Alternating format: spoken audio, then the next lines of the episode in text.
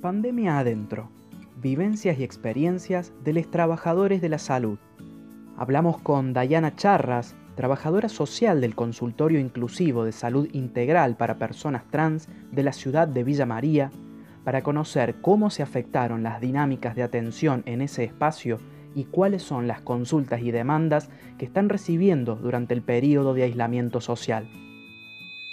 Desde la instauración de las medidas de distanciamiento social y el aislamiento obligatorio que lleva aproximadamente unos dos meses, cambiaron bastante las dinámicas de trabajo, ya que el consultorio que abre una vez a la semana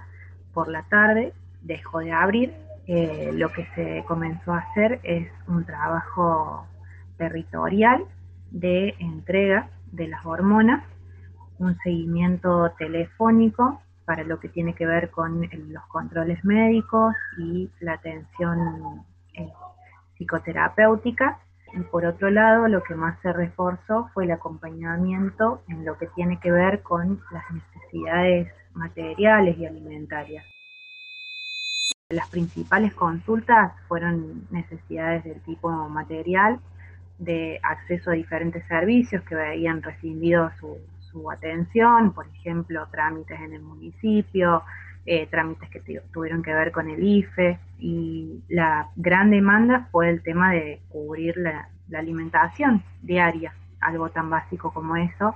que se fue resolviendo con diferentes estrategias a través de la articulación con otras áreas del municipio para la entrega de módulos alimentarios y también a través de la articulación con otras organizaciones sociales a principios de la cuarentena se produjo el desalojo de una de, las compañeras trans de acá de Villa María de la ciudad. Ella es la referente de AMAR, además de esto es trabajadora sexual. Desde el consultor inclusivo se brindó acompañamiento y contención, se estuvo a disposición de las necesidades que ella presentara,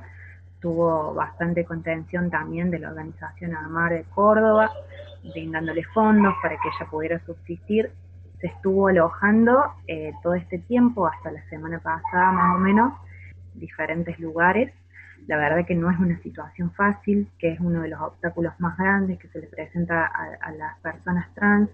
y a las trabajadoras sexuales en general,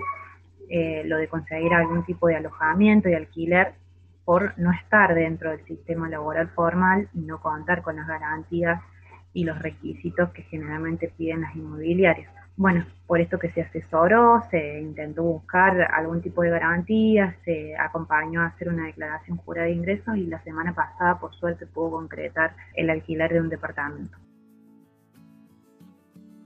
Pandemia Adentro es una serie de micro podcasts producidos y editados por Cúbica, Laboratorio de Contenidos.